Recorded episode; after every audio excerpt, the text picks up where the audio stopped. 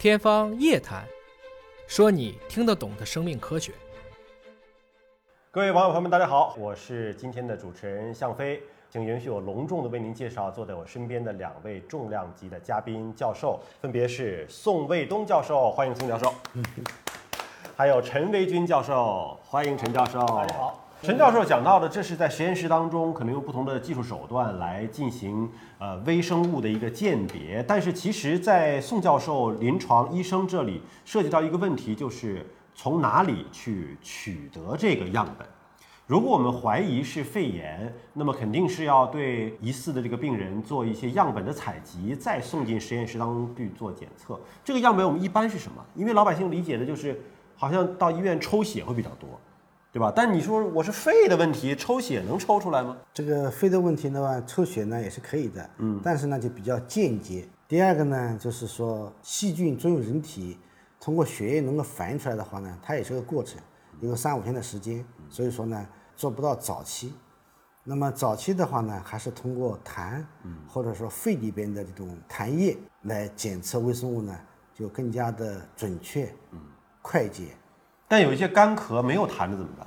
这个我们也有办法的，可以诱导痰，就是把这个痰诱导出来。哦，哎，有专门诱导痰的东西。啊，通过雾化的方式，雾化方式把痰诱导出来。当然了，诱导出来的话呢，就是说可能不能真正的反映到深部的肺，包括痰，它也不一定能够反映到真正的深部肺，因为我们正常人的咽部气管。也是有细菌的，所以说这种细菌，实验室里面怎么把它正常的细菌除外，怎么样能够发现真正的致病菌，也是有个技术的这个含量在里面的。所以说，正因为如此的话呢，就是痰里边查到的菌的这种把握度是有打个问号的，准确度也是打个问号的。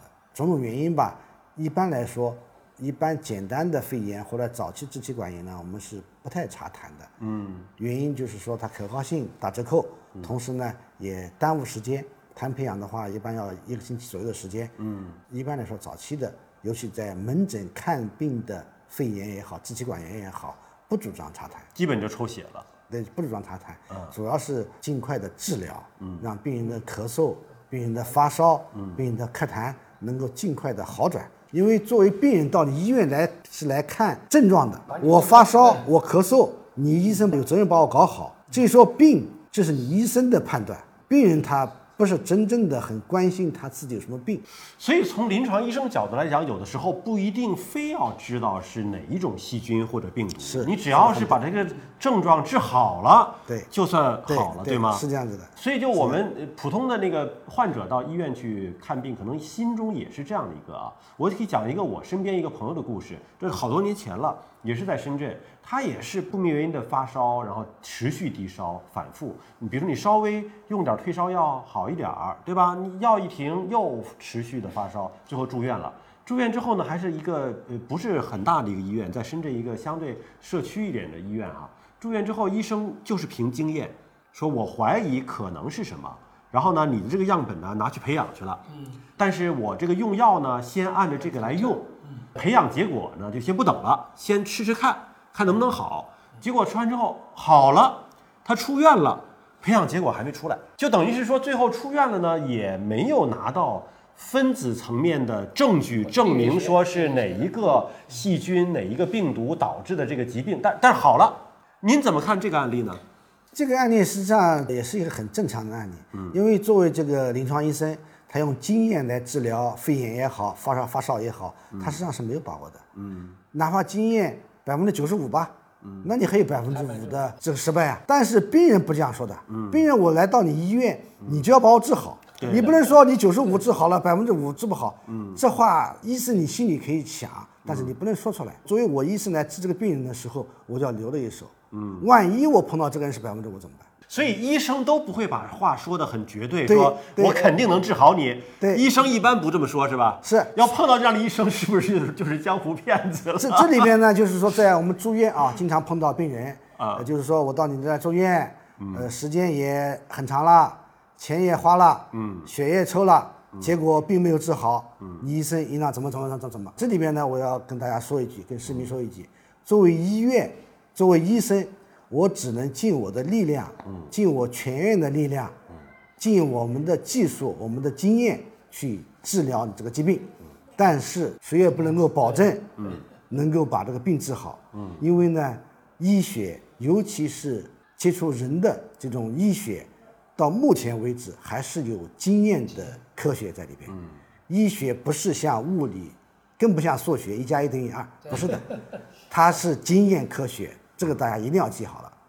之所以是经验科学，这里面有很多的未知的东西，嗯，也就是说有个机遇的问题在里头，嗯，但是你如果真的是那百分之一、百分之零点一，你碰到了，嗯，真的很多情况下是无能为力的。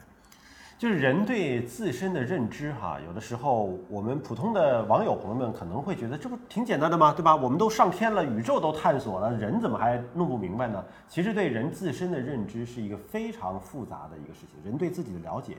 可能远远不如你对身边的一草一木的了解，你就比他更多一点吗？也并没有，呃，也还是有很多我们很无能为力的这个情况啊。但是我们肯定作为医生的是要尽所有的努力去把它做好，而作为像科学家在后台做技术支撑的，肯定也是尽自己的所有的努力，把能做到最好的就做到最好。